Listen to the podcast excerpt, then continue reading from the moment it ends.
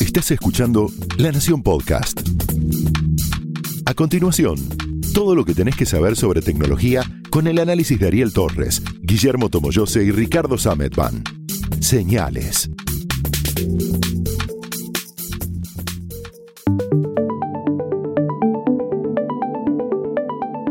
Hola, ¿cómo están? Bienvenidos a Señales, el podcast de tecnología de la Nación. Yo soy Ricardo Sametban.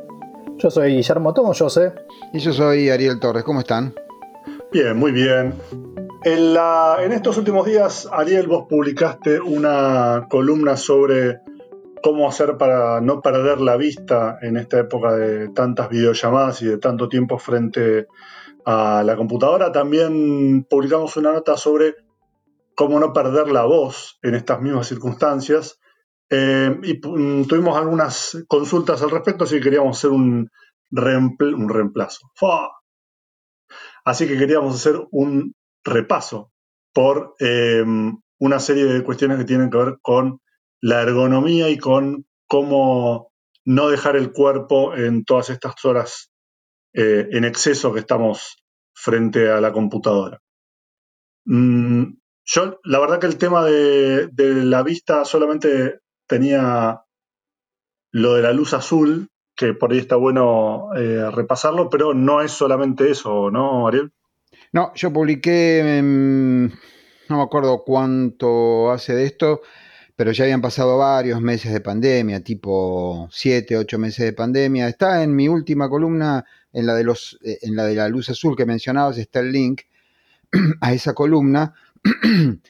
Eh, una de las cosas que yo descubrí, eh, muy loco esto, yo necesitaba, hasta la pandemia, necesitaba anteojos para ver de lejos. Por ejemplo, para una película, manejar. De hecho, mi registro de conducir dice, eh, usa anteojos. Pero claro, un día me fui al jardín y me puse a mirar de lejos y, dije, qué loco esto, porque estoy viendo bien sin lentes. Bueno, resulta que nos pasamos, ahí me cayó la ficha de que habíamos, nos habíamos pasado mirando, por lo menos yo me había pasado mirando una pantalla que está 60, 70 centímetros durante todo el tiempo. Después de eso vas a cocinar, seguís mirando de cerca y a lo sumo mirás el noticiero o una serie o una película en Netflix o en Amazon o en Disney o donde quieras. O sea, y después te vas a dormir. Así que salvo en sueños nunca mirás de lejos. Mientras que antes, cuando yo salía del diario, tenía que manejar 40 minutos, una hora, mirando a lo lejos, en un mundo que es 3D de verdad, no es de mentirita, eh, y otro tanto para ir al, diario. Lo mismo que cuando das clase, ahora la clase vuelve a ser una pantalla a 60, 70 centímetros y antes era en un lugar real, en un 3D real, a una distancia real de, varios metros eh, respecto a los alumnos. Eh, y ahí fue que hablé con un, con un eh, oftalmólogo amigo que me pasó a su vez con alguien que es experto en este tipo de cosas y, pasamos eh, unos cuantos eh, consejos que ya vamos a sacar acá. Pero no es solamente el tema de la luz azul que explicábamos el otro día en esa columna, sino también el hecho de que no estás variando la distancia focal en ningún momento. O sea, estás, seguís mirando todo el tiempo de cerca. De hecho, el título era ¿Qué le hacen ocho meses de mirar de cerca tu vista? Una cosa por el estilo. Después vamos a dejar abajo, si quieren, el, el link.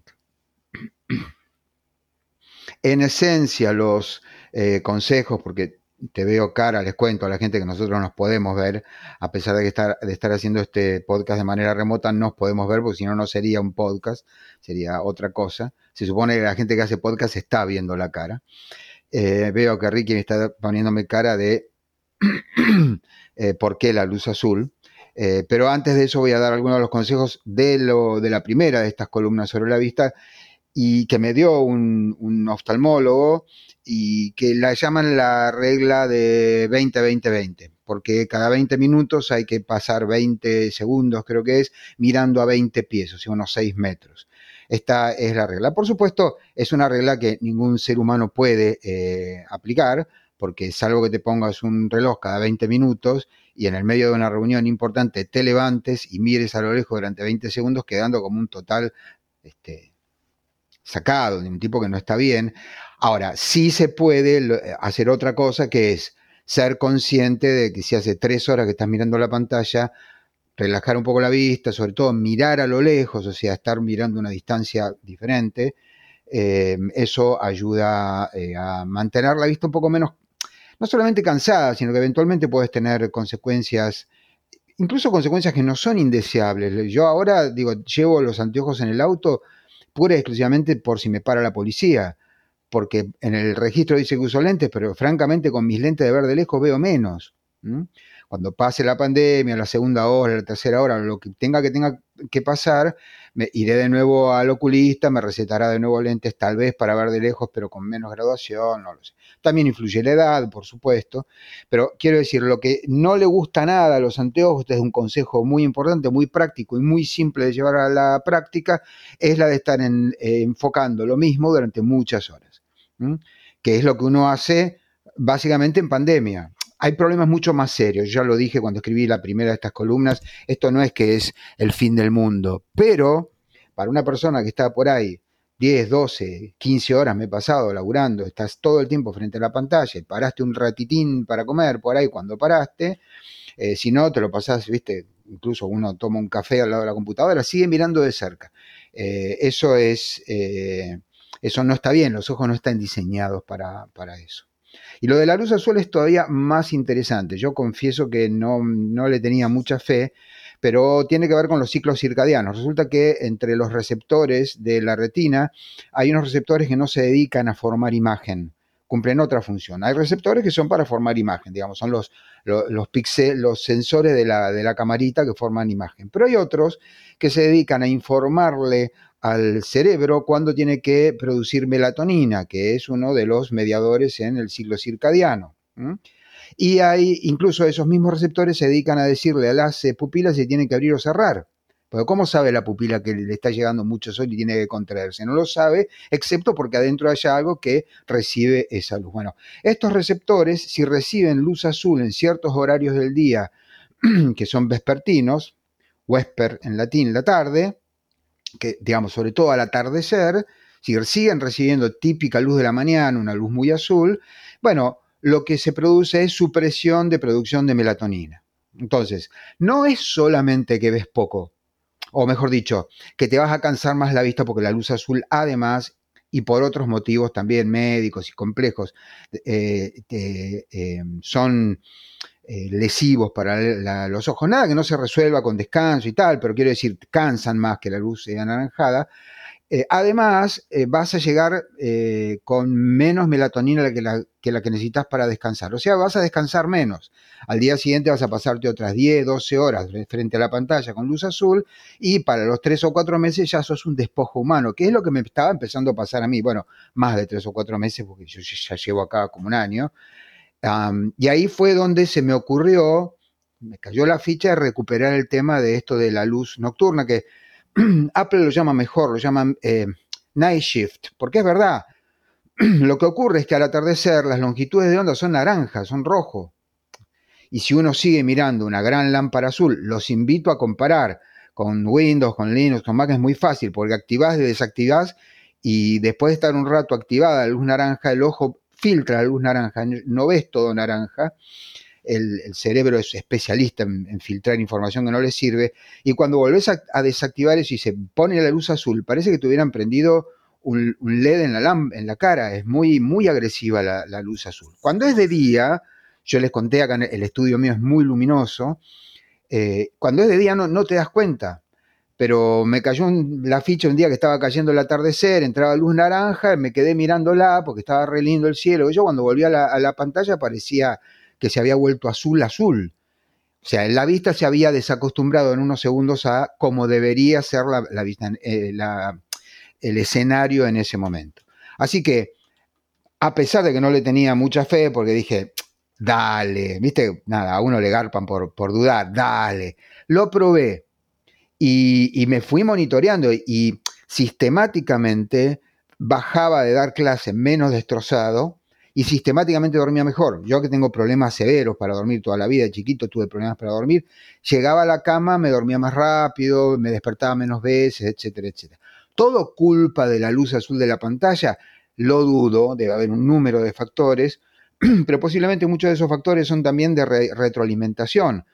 O sea, el hecho de llegar a la cama más descansado y que al día siguiente te levantes un poco mejor, quizás te predispone visualmente de otra manera, etcétera, etcétera, etcétera. No creo que sea todo culpa de las pantallas, pero que las pantallas son un factor, lo son. Sí, Tomito.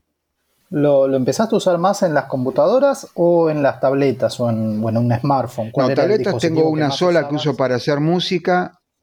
No, no, en el, yo uso compu y, bueno, y notebooks y el celular. Y lo cambié en todas, obviamente. Si no, no tenía mucho sentido, pues digamos, si a la noche por ahí veía un rato una película con la luz azul en la cara así, entonces iba a volver a suprimir la producción de melatonina, que es básicamente el, fenómeno que ocurre. Dicho muy simple, cuando vos ves los papers, vieron cómo es, son gente seria y no es que te dicen, che, descubrí algo buenísimo, la luz azul te suprime la melatonina, chau, firmado Ariel Torres. Los tipos tienen que hacer una serie de experimentos, un montón de cifras, tablas, Excel, cuadros, diagramas, pero en dos palabras y, para comprender qué es lo que nos pasa cuando tenemos un, montón de longitudes de onda de, la izquierda, digamos, de, la parte más azul del espectro, lo que ocurre es que los ojos se confunden, piensan que es de mañana.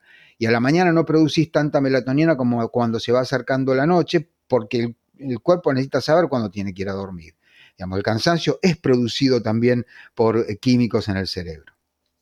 De hecho, em, hay esta función de cambiarle la temperatura de color de la pantalla, está, como bien dice Ariel, disponible en todos los sistemas operativos modernos, en Android, en el iPhone, en iOS en general, en, Linux, en Windows 10, en macOS, en todos están, es importante activarlo. Em, y también están los, hay unas unos anteojos que se venden con un filtro de luz azul, que ahora se pusieron de moda.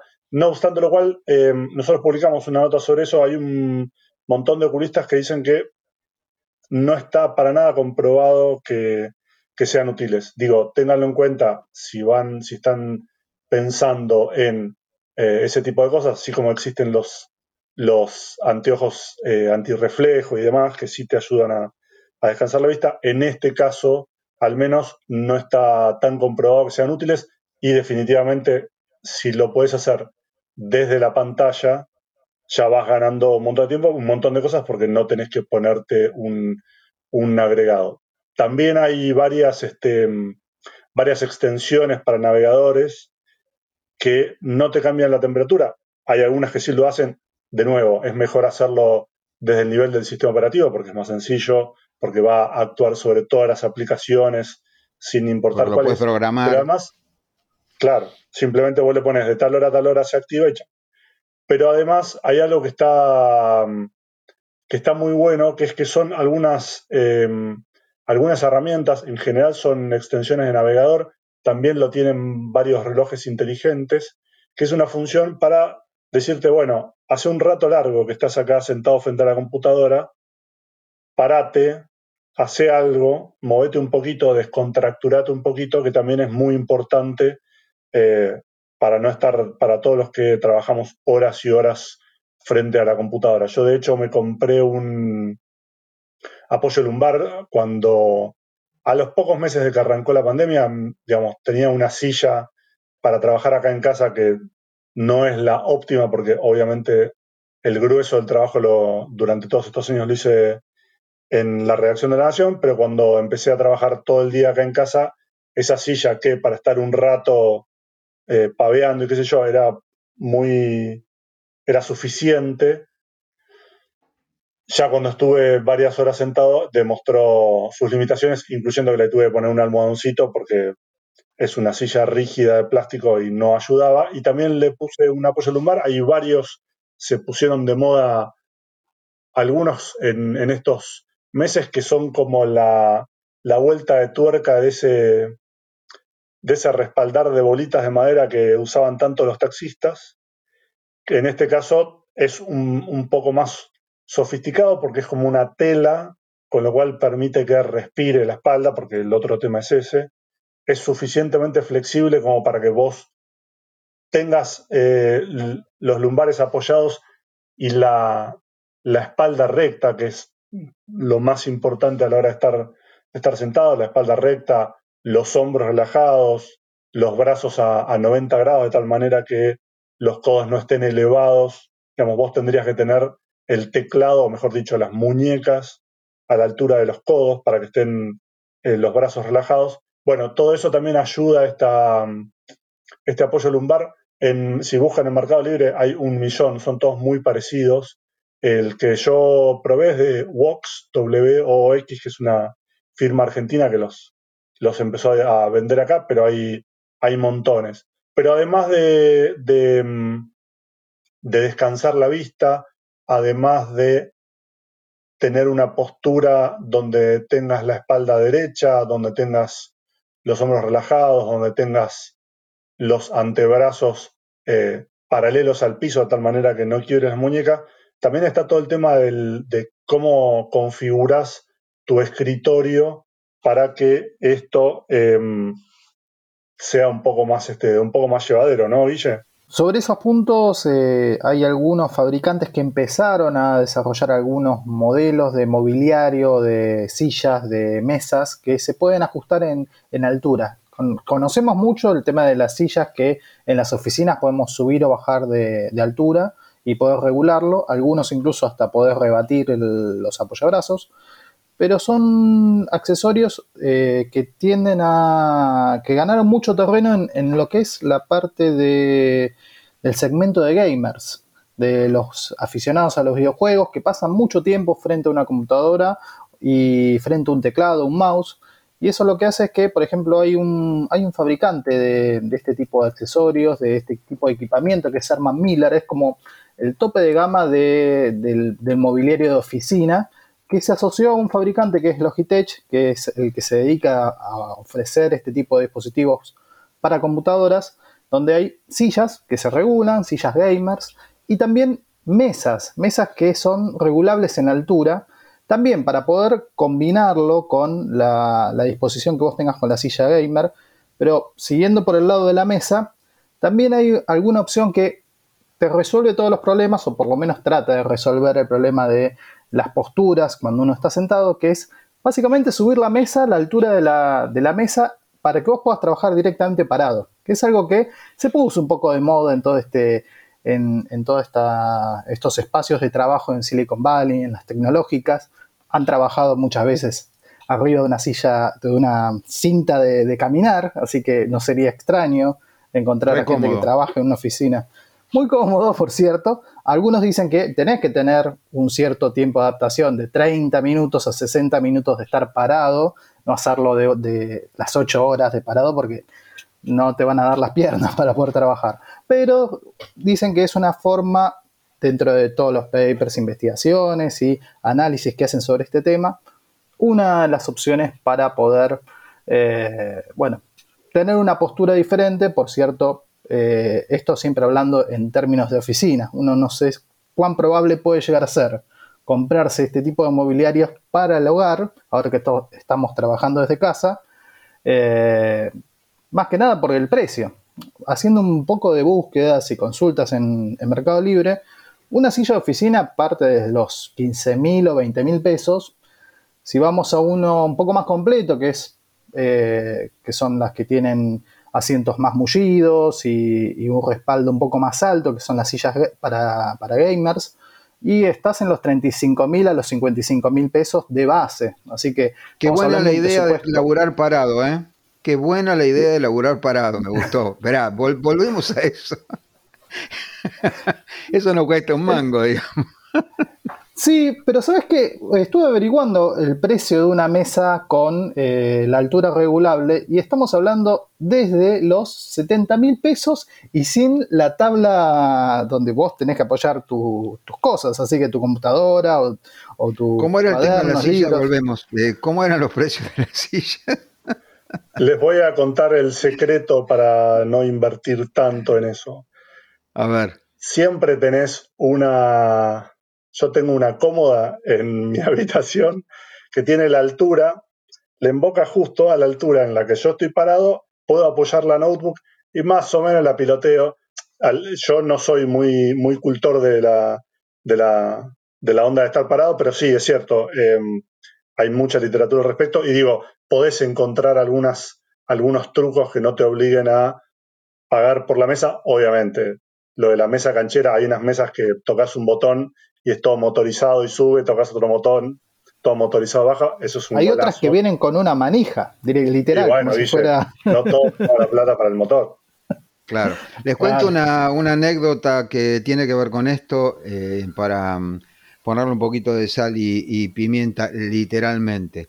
Cuando yo eh, construí esta casa, como la cocina, en la cocina estoy mayormente yo, pues soy el que cocina en la casa, decidí diseñarla según mis usos y costumbres. ¿Para qué iba, digamos, para qué le iba a prestar atención a los que saben? ¿Sí? No, hablando en serio, había varios, varias ideas que estaban todas muy bien, de los que saben, estaba todo muy pensado, excepto un pequeño detalle. La altura de lo que se llama la isla, que es un poco una gran mesada que queda en el medio de la cocina. En, casa hice la cocina y el living todo integrado, es todo una sola cosa, un solo ambiente. Se puede poner música, se puede cocinar, digamos, es, mucho más cómodo eso. Bueno, la cuestión es que la, altura de esas eh, islas no era de un metro. Y yo me paré y medí a dónde me quedaba cómodo cortar, amasar, picar, y me quedaba... Entonces le pedí que fuera un metro de altura. Bueno, fue todo un debate, que, que no, que no, no, estaba, que esa no era la altura que decían los, digamos, que no era la, la altura estándar. Le digo, está bien, pero la mesa la voy a usar yo, no el que escribió el manual, el estándar o lo que sea. La cuestión es que la hice a, una, a un metro. Bueno, ahora me están copiando la, altura de la, de la isla porque efectivamente, para todo eso que uno hace cuando cocina, no para que quede lindo en la foto, por ahí, ahí, más bajo, eh, digamos, se ve muy bien de todas maneras. Y es un tantito así, porque no es que lo otro está mucho más abajo, debe estar a 70 centímetros, 75, no me acuerdo ahora, pero, o 80, no me acuerdo. Pero la Creo que el estándar es 60 o 70, sí. Bueno, ahora, esto no se puede, lo que pasa es que no se puede estandarizar porque depende de tu estatura. Por ahí, un metro para mí, para vos, que sos un poco más alto que yo, te resultaría incómodo. Y además, digo, después la casa la tenés que vender. Si resulta que la, hace una persona muy, muy alta y se clava un metro veinte de la isla, después se la vende a Montoto, tiene que tirar todo, toda esa isla al piso. Pero es verdad que hay una, hay una mm, altura que es mucho más confortable para estar mucho, porque uno pasa mucho tiempo cocinando. Por ahí es un laburo de dos horas. Eh, que, la de estar a la altura de una mesa normal. No tengo un metro acá, pero... De la misma manera, eh, es importante cuando vos te vas a, sobre todo si vas a elegir una silla, la silla no tiene que quedarte ni muy alta ni muy baja. Obviamente esa es la ventaja de, la típica silla que tiene una palanquita para regularle la altura, porque se supone que tus, este, tus piernas, de la misma manera que los brazos, tienen que estar en, en ángulo recto, digamos. No tenés que quedar medio ni en cuclillas, ni te tienen que quedar los piecitos colgando cuando, cuando te sentás, porque eso va en contra de, em, de, la buena postura. Y el otro tema fundamental es el tema del monitor.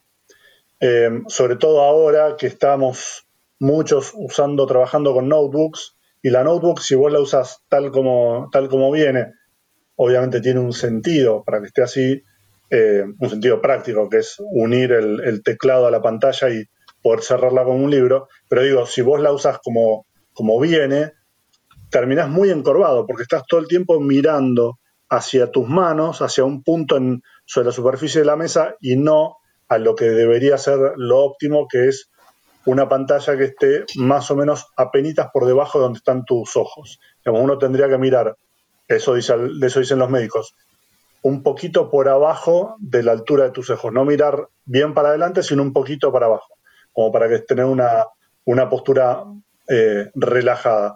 Por eso también es importante, si tenés un monitor de escritorio, elevarlo. Hay algunos que tienen, una, tienen un brazo que se, que se sube. Yo en, durante muchos años, por ejemplo, en la redacción, y esto delata mi edad, tenía el monitor sobre dos guías de teléfonos porque eran... Por guías te referís a los de papel. Claro, la guía de teléfono de papel, que era es un, un libraco bien grueso, bien ancho, con lo cual lo podía poner ahí sin problema.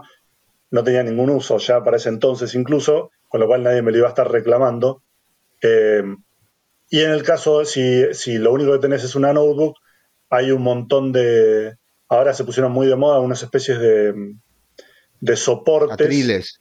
Sí. Sí, un atril, exactamente tiene la contra de que para realmente poder usarlo bien, te tenés que conseguir un teclado externo, un teclado, un teclado periférico, porque si no vas a estar escribiendo con, las manos eh, levantando, los, levantando los brazos y quebrando las muñecas, y eso es también lo peor que se puede hacer. O sea que hay que encontrarle la vuelta, ya sea comprando un, un teclado o poniéndola de alguna otra manera. Pero sí es muy importante el tema de, de la altura de la pantalla porque eso contribuye muchísimo además a que te a que te a que endereces todo digamos encorvado y mirando para arriba no vas a estar mucho tiempo con lo cual ya el solo hecho de que la pantalla esté a una buena altura contribuye a que, a que te, te sientes más derecho para tener una, una mejor visión me había quedado, Ricardo, con, el tema de la altura de, la pantalla de, una notebook o del teclado, por el simple hecho de que uno lo abre y queda eh, en poco más de 90 grados, un poco más, una apertura un poco mayor.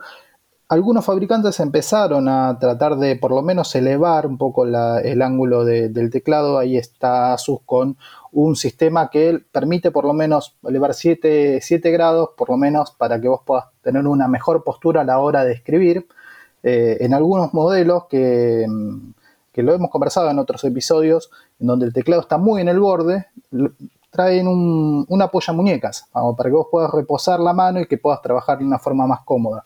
No termina de resolver eh, por completo ese, ese problema de la altura, pero trata de, por lo menos de forma integrada, ofrecer alguna mejora en el uso cotidiano. Una cosita que eh, yo aprendí por las malas, porque la verdad que nunca me llevé bien con eh, la múltiple pantalla. Si por casualidad podés conseguir un par de pantallas para trabajar, eh, ayuda, pero un rato largo. A veces nada más que por tener la cabeza quieta, el cuello quieto mucho tiempo, en lugar de poder estar mirando y estar haciendo todo en la misma pantalla, eso va en contra. Repetimos que no es que nos hemos vuelto de pronto hiperergonómicos, seguimos siendo los mismos geeks de antes de la pandemia, que se pasan 10 mil millones de horas y salen perfectos cero kilómetros eh, 10 mil millones de horas frente a la pantalla. No, pero hablando en serio, la pandemia lo que ha causado es que estemos muchísimo más tiempo haciendo eh, algo sin ninguna clase de descanso porque no nos damos cuenta. Llegado el momento de, levantar la vista, decís, ah, ¿cómo es de noche? Eh, sí, es de noche y arrancaste temprano a la mañana Em, y es por, ahí es donde empezamos a sufrir consecuencias. Sufrimos, consecuencias en todo sentido. Por ejemplo, les habrá pasado a más de uno de los que nos están oyendo que te levantas de la silla y te duele la base de la espalda como si te hubieran molido a golpes. Sí, claro, pues es una de las partes del cuerpo que está soportando todo el peso de, de todo el tronco, toda la parte de arriba. Normalmente nos sentamos mal, si te sentás bien, la gente te pregunta, Ariel, ¿estás bien? Porque estás bien sentado, viste que es así. Eh, pero hay que hacer el esfuerzo y sentarse eh, derecho, no excesivamente derecho, tampoco no forzar la espalda, porque si no te va a doler porque estás forzando también la espalda. O sea, esto es consecuencia de una situación extraordinaria. Si no haríamos una serie, incluso en una redacción, eh, de golpe viene alguien, charlas o caminás para hablar con alguien, etc. Hoy todo se, redujo a un espacio que tiene, no sé, menos de un metro cuadrado y donde vos haces todo.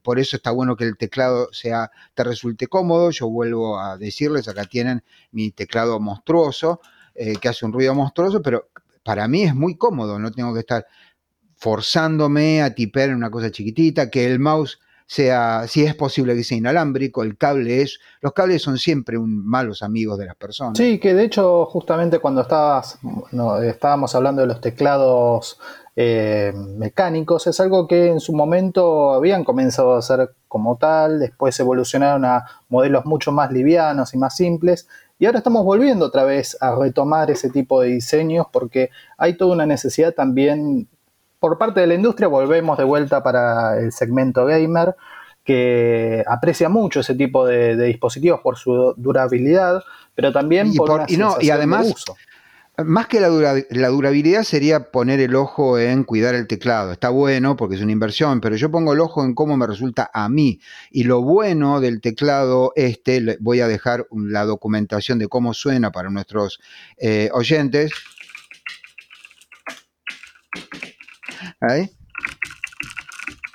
Lo bueno es que yo sé que lo que estoy escribiendo está saliendo, o sea, no, no, tengo que estar haciendo una doble, un doble prestar atención de pegarle a la tecla y que realmente aparezca y que por ahí la barra espaciadora, viste, las máquinas que son hiperfinitas, ultra, ultra finita, y por ahí la barra espaciadora es finita como un papel de celofán, a veces anda, a veces no anda, etcétera, etcétera. Así que ahí es donde los, los teclados estos Ah, y lo mismo que los mouse que son robustos. siguiendo todo el tema con el tema del uso de los teclados, también en el lado del mouse también hay como diseños que quedaron un poco en el, en el tiempo y que sin embargo uno se pone a ver los catálogos y ve que el trackball sigue estando presente y que incluso diseños mucho más eh, estrambóticos o verticales. Logitech volvió a, lanzar un modelo que es, un mouse vertical, que lo que hace justamente es tratar de descansar un poco más la mano en esa postura, aseguran que funciona mucho mejor.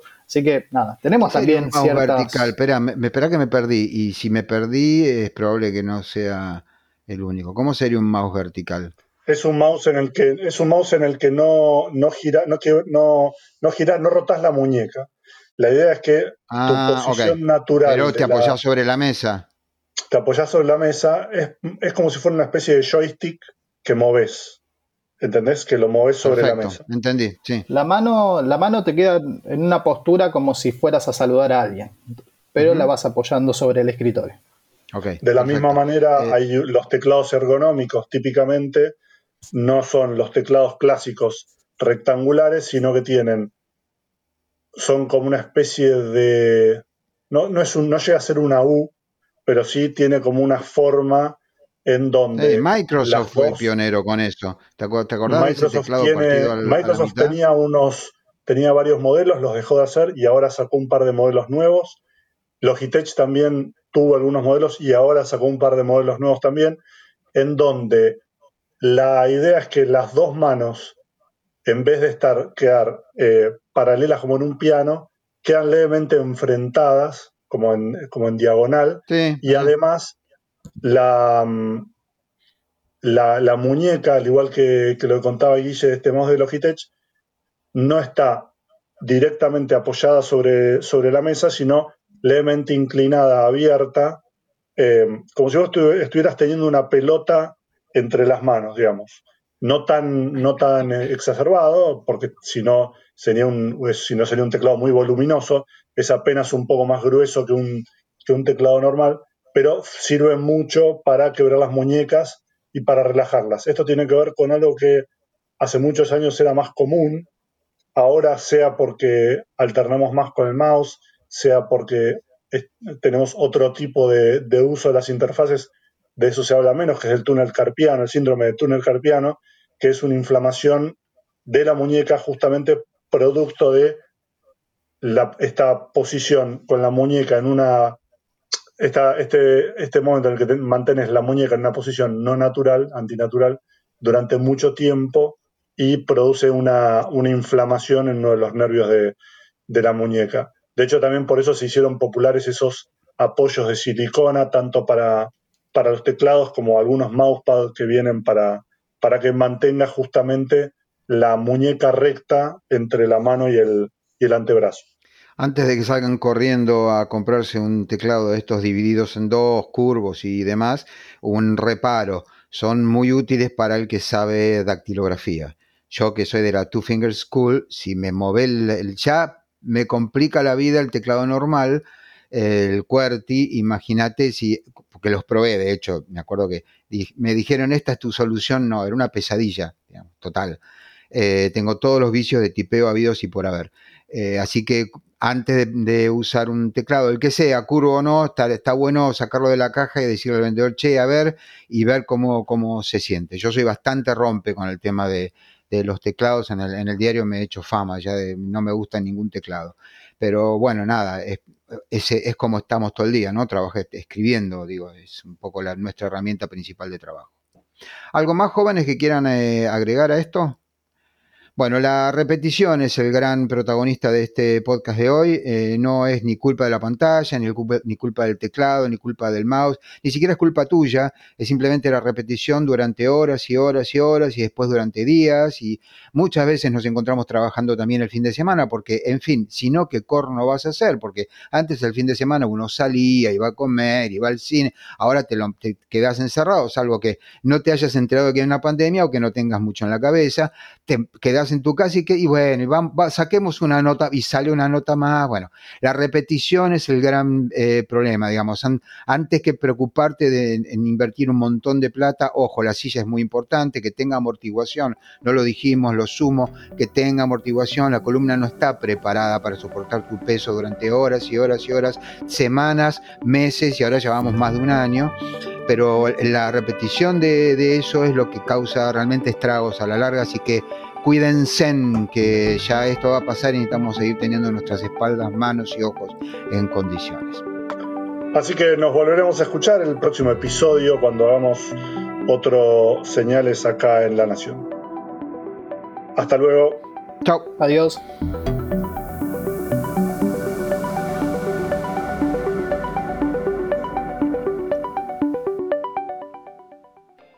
Esto fue Señales un podcast exclusivo de La Nación. Escucha todos los programas de La Nación Podcast en www.lanacion.com.ar. Suscríbete para no perderte ningún episodio. Estamos en Spotify, Apple Podcast, Google Podcast y en tu reproductor de podcast favorito. Seguí escuchando La Nación Podcast.